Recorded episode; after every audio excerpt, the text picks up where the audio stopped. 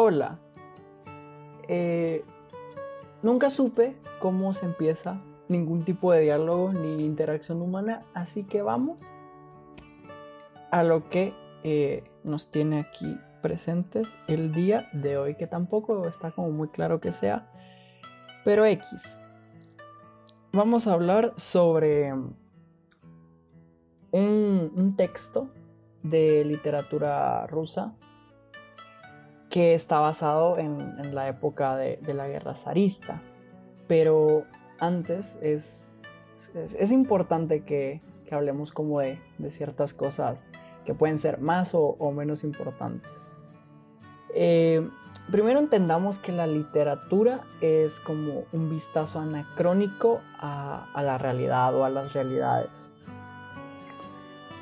Por ejemplo, en este libro, que, que es Polikushka, Em, en esta guerra zarista eh, existe como un montón de problemas, porque como en cualquier guerra no es, imposible que, todos estén en una cuestión, en una vida eh, llena de rosas en medio del sufrimiento de, un país entero.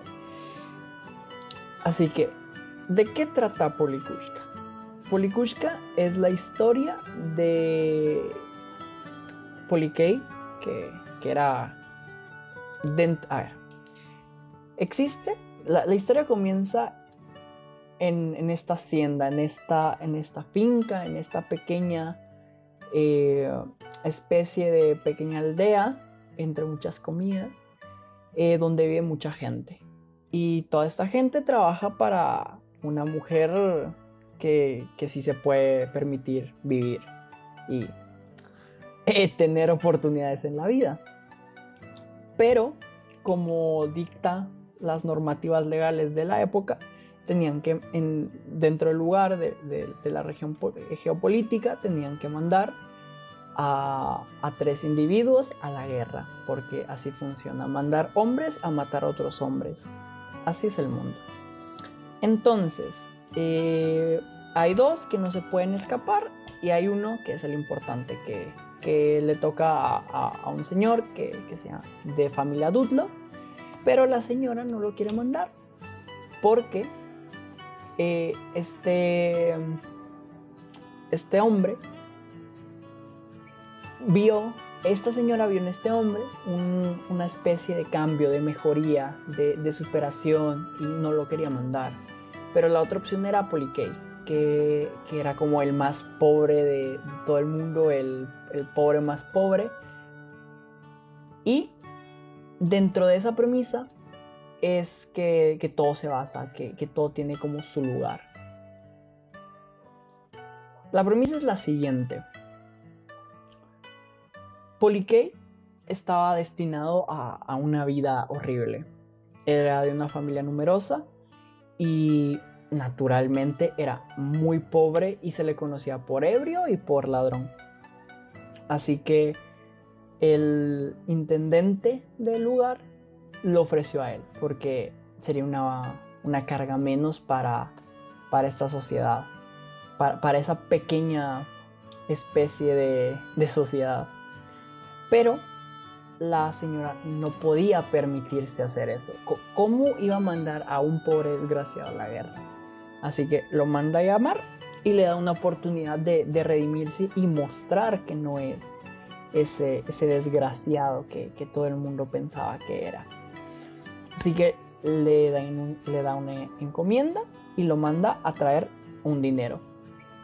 Él con toda la buena voluntad del mundo va y eh, recibe el dinero y dentro de ese viaje se tiene que quedar a, quedar a, dormir en, una posada. Eh, esconde el dinero en su sombrero y duerme. Por tantas revisa que, el dinero sigue ahí, pero eh, todo, todo normal. Hasta que de regreso se le cae el dinero en su de su agujereado eh, sombrero porque era pobre y, obviamente su ropa tiene que estar en, calidad de, personas en casa. Es una cuestión lógica. Entonces, eh, Polycake entra, entra en crisis porque era, era como lo único que le pidieron y no lo pudo hacer. Entonces, la, la solución que él encuentra para, para salir de esto es suicidarse. Así que en un despiste coge una soga de, de la hacienda y se cuelga. Cuando la persona que lo encuentra em, colgado avisa a su mujer, su mujer eh, deja a su hijo bañándose solo, lo deja a su hijo menor eh, bañándose solo como en, en, lo que aquí se conoce como un huascal, en un recipiente con agua, en un bote, eh, y se vuelve, se vuelve loca y su hijo muere porque es normal que si una persona deja a un bebé en un recipiente con agua se ahogue. Entonces, ¿qué, le pasó al dinero? El dinero lo encontró uno de los hijos de, de, de eh, en su camino de regreso. Y eh, al final resulta que pues paga para que su padre no vaya, para que ni su padre ni un familiar de ellos vaya a la guerra. Y, esa es la historia. O sea, eso en resumen es lo que, lo que narra eh, la historia de Polikushka. Entonces, ¿de qué sirve eh, esta historia o a, dónde nos lleva? ¿Para, para qué leer Polikushka? Si, realmente existe como tanta literatura. lo primero que se nos puede ocurrir sobre esto, de, de, sus porqués leer eh, esta historia y no referirnos a otro tipo de literatura igual trágica, más clásico o más, o más moderna, es para entender un contexto diferente. E, es, bien raro leer eh, sobre cultura rusa. Eh, es más, información sobre este texto es bien escueta y bien escasa. La mayoría de información que se puede encontrar sobre este texto es sobre la adaptación eh, italiana cinematográfica que se hizo. Así que es, es, interesante poder acercarse como a otras realidades que no distan tanto de, de, ciertas realidades latinoamericanas. Por esto de la especie de hacienda, finca, que, funcionan bastante similar. Entonces, creo que de lo que más se puede rescatar de todo esto es su semejanza increíble con, con la tragedia con la tragedia griega. Porque eh, pasa esto de, deja de ser un determinismo teogónico, donde existe una suerte de círculo de dioses que, que lo único que tienen que hacer es odiar a la gente y reproducirse con mortales y matarlos porque son más afines a ellos o menos. Así que si los dioses dicen, no sé, Edipo va a tener relaciones con su mamá y va a matar a su papá, va a pasar y, nadie puede decir que no. La, diferencia es que esto es una suerte de determinismo económico-político. Porque eh, probablemente aunque Polycay no hubiera perdido el dinero y no lo hubieran mandado a, a la guerra, hubiera tenido una vida eh, deplorable.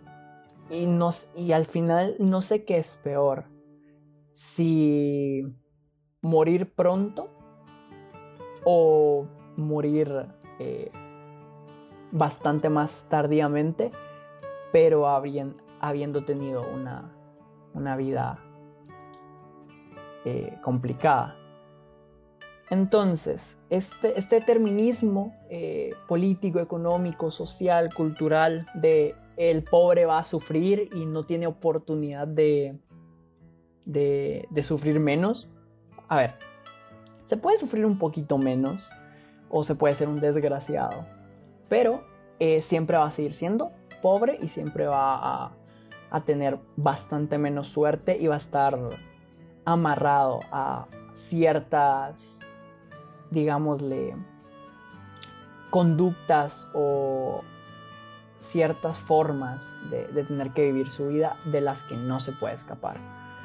Y esto da paso como a ese, a ese nihilismo trágico donde la vida deja de, de tomar como un sentido verdadero, más bien se, convierte en, en, un, en una antesala para morir. Y, eso es a lo que me refería con, con lo de no saber qué es peor.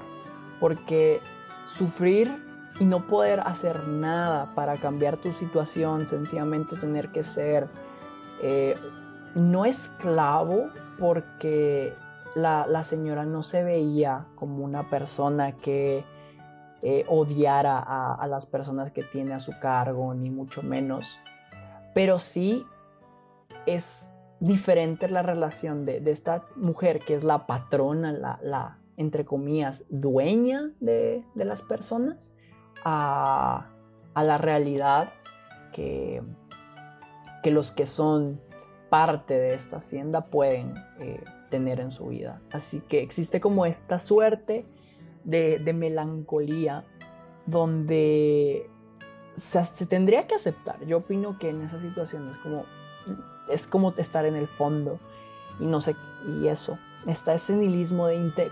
Poliquei es la viva expresión del intento del nihilismo eh, optimista del nihilismo que intenta eh, saber que aunque te vas a morir, aunque la vida es este momento de, sufrimiento donde se tenían las oportunidades, igual, incluso así, intentas superarte, intentas hacer las cosas bien, intentas vivir eh, esta vida de, la mejor manera posible y, demostrar como, como esas batallas ontológicas que se pueden tener. Intentar vivir de la mejor manera posible. La obra es corta, es eh, relativamente corta, no, se lee en más de seis horas, un día a lo mucho, si se toman pausas y lo que sea. Eh, tiene un lenguaje, a ver, no hablo ruso, así que no sé cómo sea en, su idioma original, si, si, la complejidad lingüística tome como bastantes más capas, porque los rusos y, cómo pensaban la literatura en esa época, o en, su, en la época de Tolstoy, es eh, bastante diferente a cómo se entiende la literatura contemporánea. Era bastante más de entenderla como literatura. Era, el término literatura era bastante sagrado. Así que no sabría si, si, si en su idioma original es más compleja o no. Pero traducida no es complicada de leer, tampoco es pesada, es bastante, bastante directa, no muestra como este tipo de escenas inimaginables de, la fantasía posterior, sino que es bastante apegada a su realismo de la época y a la corriente literaria. Eh, es bastante triste, es bastante en cuanto a temática es, bastante fuerte.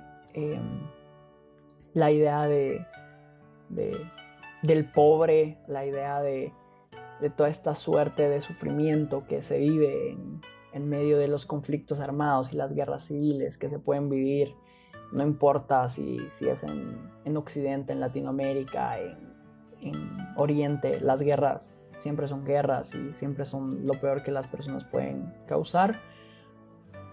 Así que eso, el, texto es bastante breve, es bastante um, concreto y la temática representa de manera bastante tajante cómo las cosas pueden llegar a ser.